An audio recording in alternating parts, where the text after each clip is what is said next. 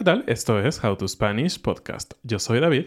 Yo soy Ana. La zona de confort que es, pues, con mucho confort, ¿no? Pero es importante salir de ella. How to Spanish podcast is designed to help Spanish students improve their listening and vocabulary skills, and it's made possible thanks to our Patreon community. By joining the community, you can access the vocabulary guide and interactive transcript, bonus episodes, and monthly activities to practice your Spanish. If you would like to join the experience, go to patreon.com slash howtospanishpodcast. Hola, ¿cómo están? Hoy vamos a hablar del tema de la zona de confort, aunque es chistoso que confort suena como una mezcla de inglés-español, ¿no? Que, pues sí, así le, así le llamamos, pero realmente para otras situaciones decimos mejor cómodo, comodidad. Por ejemplo, un sillón es cómodo, no es confortable. O sea, sí existe la palabra, Sí. pero no la usamos mucho. Sí, no la usamos mucho. Y bueno, esto no tiene que ver exactamente con que te sientes en un sillón muy eh, acolchonado o que, que- tengas... Abullonado, abullonado, suavecito, suavecito. esponjoso. Wow, cuántos sinónimos. ya tienen ahí para estudiar bastantes palabras.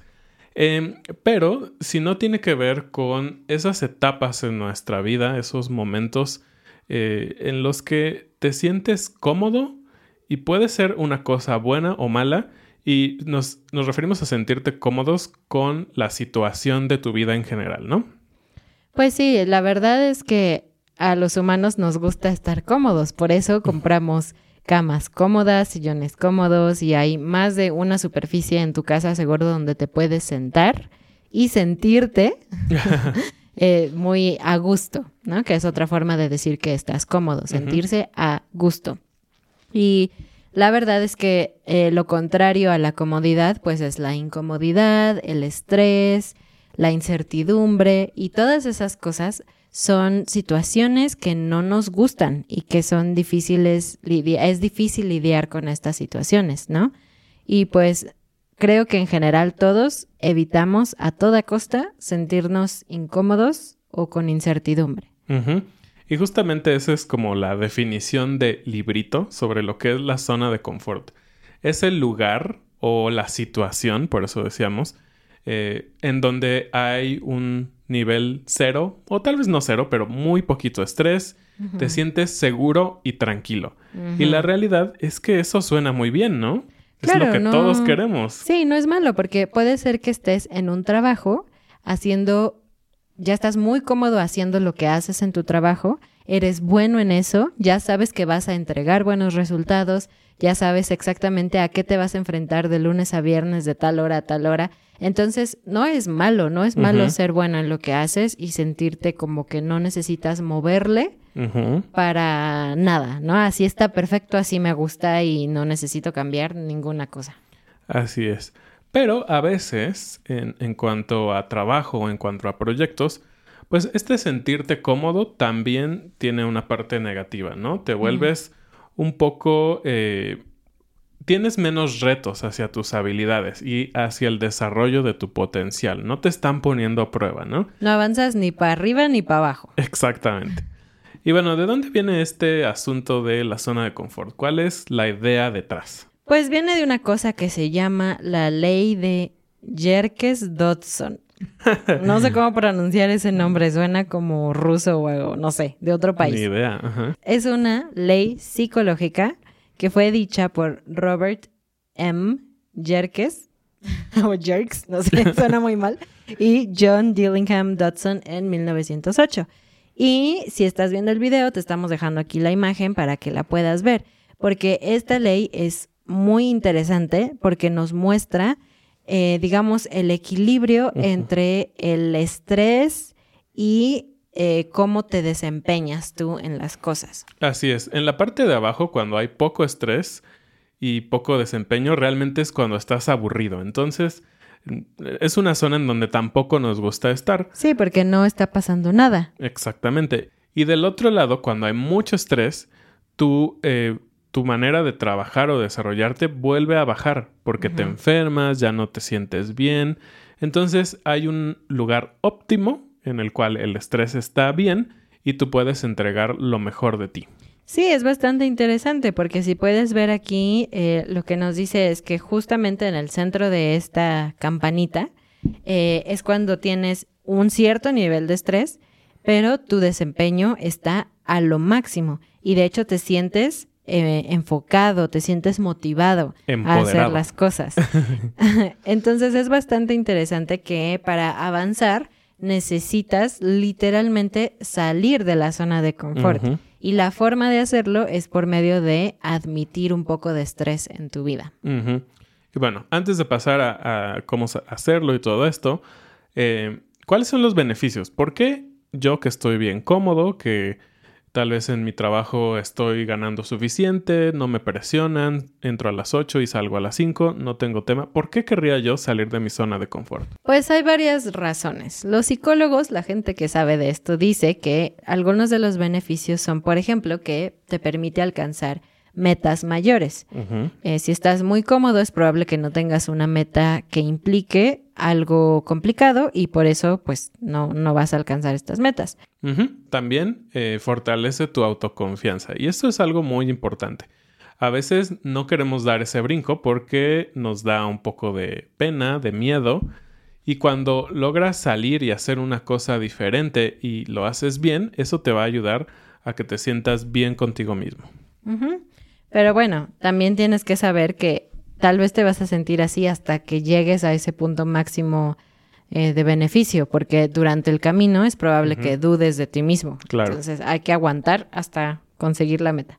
Por otra parte, también eh, puede expandir tu panorama y tu perspectiva sobre la vida, porque justamente ya saliste de estar haciendo lo que estabas haciendo todo el tiempo y eso va a implicar que vas a conocer más gente, vas a tener que resolver problemas, vas a ver la vida o las situaciones desde una perspectiva que antes no tenías.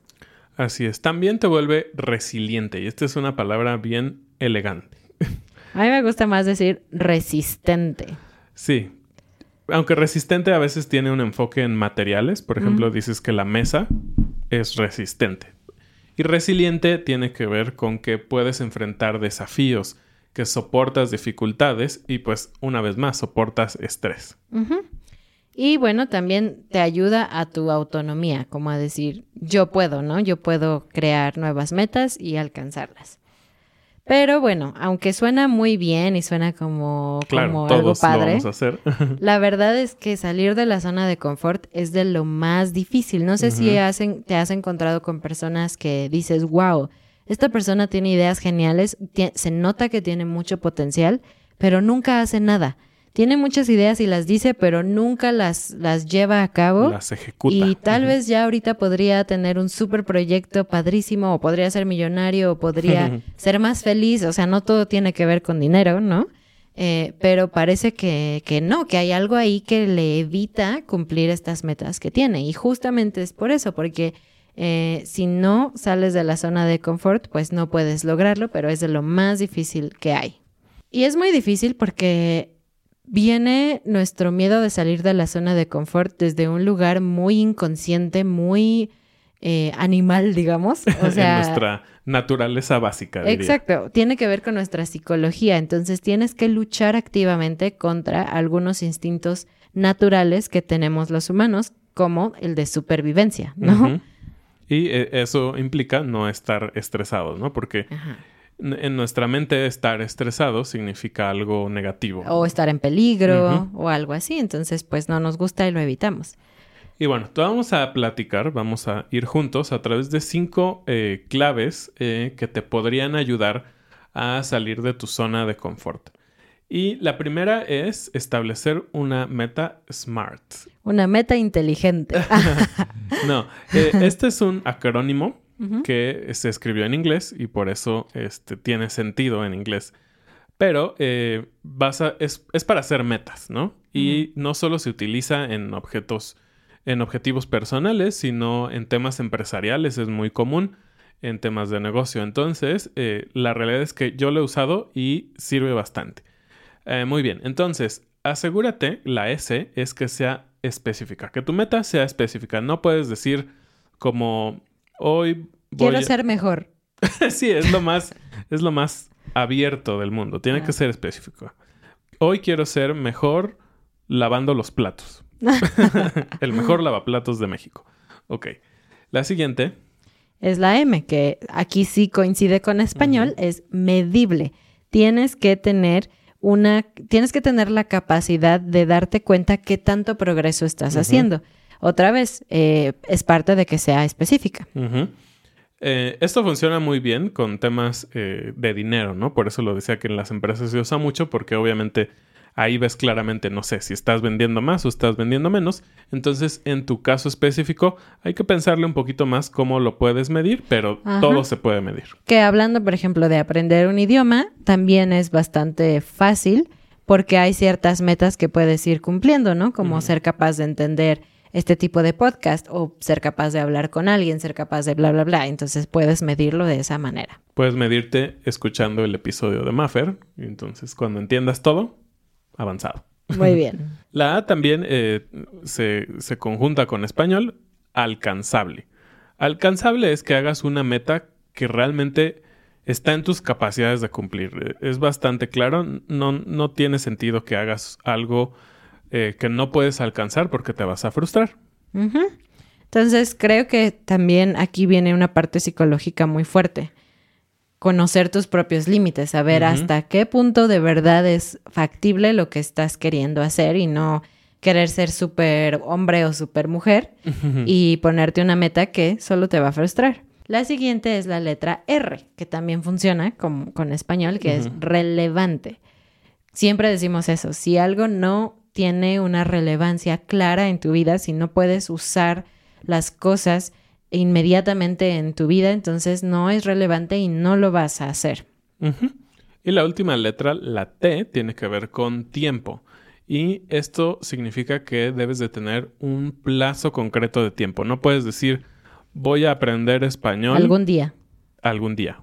O voy a ser avanzado algún día. Es- eso es un buen deseo, pero no es una meta. Entonces, a veces confundimos nuestros deseos con metas que ya es ponerle un poquito más de enfoque para lograr esos grandes deseos. Y bueno, el paso número dos es tener un plan. Ya que tienes este acrónimo, ya sabes específicamente cuál es tu meta, cómo la vas a medir, etcétera. Necesitas escribirla. eh, ayuda mucho hacerlo en escrito, puedes hacerlo mentalmente, pero necesitas tener un plan de exactamente qué acciones vas a tomar para poder cumplir con esta meta que ya te propusiste. Así es. Y el número tres es actuar de acuerdo al plan. Si haces un plan, se queda escrito, muy bonito, pero si no lo ejecutas, no sirve de nada. Es como eh, las leyes, están escritas y si no las cumplimos, pues no sirven de nada, ¿no? Entonces, tienes que actuar de acuerdo al plan.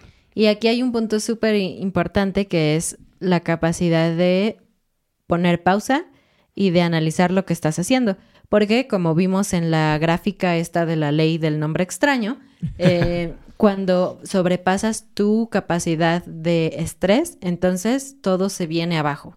Te empiezas a estresar demasiado y a enfermar y tu eh, capacidad de alcanzar tus metas va a bajar. No es posible que lo logres cuando tienes un nivel de estrés muy alto. Y la verdad es que cada persona tiene un umbral del estrés diferente. No todos aguantamos la misma, el mismo tipo de presión, ni siquiera durante todas las épocas de nuestra vida. Es diferente. Entonces creo que es importante hacer una pausa y darte cuenta de cuál es tu límite y no quedarte abajo del límite, pero tampoco sobrepasarlo. Y por lo tanto puedes modificar tu plan si es necesario.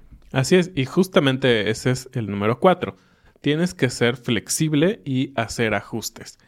Como decíamos, eh, si planeas y no ejecutas, no tiene sentido. Pero ya que ejecutaste y te diste cuenta que estás muy lejos de ese objetivo o de esa meta que se veía tal vez en un principio que tal vez podías lograr, es momento de rehacer, regresar. La realidad es que nadie te está presionando en la mayoría de los casos. Si tú estás aprendiendo español con nosotros y a través de muchas otras plataformas o recursos, pues tal vez tú tienes un tiempo en el que quieres lograr tu objetivo. Pero si te frustras, ese tiempo se va a alargar muchísimo más. Por eso es mejor regresar y decir, bueno, en vez de aprender todo el subjuntivo, voy a aprender solo una partecita en estos dos meses, ¿no? Entonces recalculas y vuelves a ejecutar. Y el número 5 realmente es opcional, pero creo que es bastante bueno.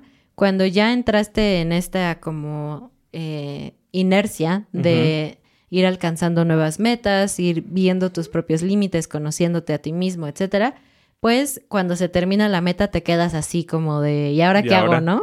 Ya se acabó la meta y luego qué. Bueno, pues puedes aprovechar esa inercia para ahora ponerte otra meta. Y ni siquiera tiene que ser del mismo tema. La verdad es que no podemos tener, creo que, metas em, de todas las áreas de nuestra vida sucediendo al mismo tiempo. Es Claro. muy complicado. Pero si ya cumpliste una de español, quizás ahora puedes cumplir una meta de desarrollo personal de, de tu personalidad o del trabajo o lo que sea, ¿no? Entonces es, es opcional, pero es una buena cosa seguir con esta inercia. Así es, y, y obviamente si, por ejemplo, tu, tu tema o tu meta fue un tema específico que quisieras aprender en español, pues puedes avanzar al siguiente nivel. Y O al siguiente seguir- tema. O al siguiente tema. Entonces, ahora sí que depende de en qué estás eh, tratando de salir de la zona de confort. Y bueno, a mí me encantaría que nos contaras si alguna vez has salido de tu zona de confort en alguna situación o algún aspecto de tu vida. Cuéntanos en los comentarios, siempre es muy inspirador eh, ver los resultados de aceptar este estrés y esta incertidumbre. Nosotros la verdad es que no tenemos que contarte porque ya lo hemos contado en otras, otros episodios, pero este podcast definitivamente fue salir de nuestra zona de confort y ahora estamos muy contentos de a dónde nos llevó. Ujú. Y eso también es, es un punto interesante. Una vez que saliste y lograste eso, otra vez llegas a una zona de confort, ¿no? Eso que se veía súper complicado y decíamos, ¿cómo vamos a tener un podcast y cómo vamos a monetizarlo, cómo vamos a vivir y todo esto? Eh, pues ya llegamos a un punto en donde lo logramos, ¿no? Y otro de los de las preguntas era, ¿cómo vamos a hacer YouTube? O sea, no, o sea, no podemos, no somos capaces. Y lo logramos. Y entonces, cada vez vas haciendo cosas nuevas o te quedas ahí para siempre, ¿no? Esa es una pregunta que, este, pues que se las dejamos a ustedes. Nosotros creo que poco a poco hemos ido cambiando cosas, implementando nuevas cosas en este proyecto de How to Spanish. Pero claro, siempre está esa pregunta o esa cosquillita que tenemos de decir, ¿Cuándo avanzar? hasta dónde avanzar, cuándo dar el siguiente paso.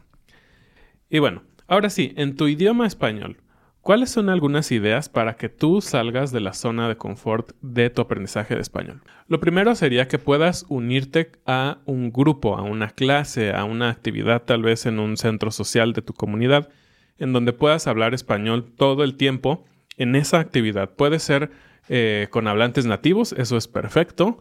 Pero si no tienes hablantes nativos y tienes un grupo de estudiantes con los cuales puedes compartir, créeme que también te ayuda. Parece que eh, no es de tanta ayuda, pero entre todos los estudiantes, cada quien tiene habilidades o niveles diferentes y sin duda pueden ayudarse. Para esto te invitamos también a nuestra comunidad de Patreon, en donde tienes la disponibilidad de hablar con otros estudiantes, con nosotros, en un montón de actividades durante la semana. Otra opción, si es posible para ti viajar, es hacer esto, justamente viajar eh, y pasar tiempo en un país hispanohablante y activamente buscar situaciones en donde tengas que hablar español. Como tenemos un, un grupo de personas en, en Patreon que han viajado y me comentaban que ellos buscaban hablar con cualquier persona, ¿no? Buscaban hacerle preguntas al chofer del taxi o al taquero o lo que sea. Entonces tú activamente puedes provocar estas situaciones en donde tienes que hablar español. Sí, y también puedes unirte a viajes de inmersión, como tenemos nosotros. Hay un montón de viajes en línea también. Eh, estos viajes tienen una ventaja sobre tal vez que viajes solo o con un amigo. Te obligan a estar metido en la cultura, en el idioma. Entonces no tienes esa oportunidad o esa tal vez esa eh, Tentación. tentación de decir, bueno, voy a hablar con mi esposo o con quien sea que vino conmigo solo en inglés. Tienes que estar hablando en español todo el tiempo. Y finalmente, Puedes leer un libro. Es como una forma más segura, más tranquila de empezar si es que nunca lo has hecho, porque no requiere que hables, ¿no? Pero si quieres eh, expandir tu vocabulario, leer es una gran oportunidad. Y si lo quieres llevar más allá, entonces puedes unirte a clubs de lecturas de- del libro que estés leyendo. Eh, seguramente hay clubs así en tu ciudad, donde tal vez hay hablantes nativos y estás leyendo un libro en español, pero también nosotros en nuestra comunidad tenemos un club de lectura que es muy divertido y podemos hablar de nuestras opiniones sobre el libro que estamos leyendo. y bueno, vamos terminando. ¿Cuál sería el proyecto que tú quisieras eh, para salir de tu zona de confort. Cuéntanos en los comentarios, mándanos un correo, dinos si has tenido alguna vez un atorón en una zona de confort con algo de español y cómo lograste salir. Eso es muy útil para otros estudiantes que tal vez están pasando lo mismo que tú. Muchas gracias y bienvenidos a nuestros nuevos patrones. Eric, Catherine, Anna, Craig, Lynn, Lea, Jones, Stanley, Bradford, Benesta, Dominic, Nick, Mitchell, Martin, Mark Hubert. Nos vemos la próxima semana. Cuídate mucho. Adiós. Adiós.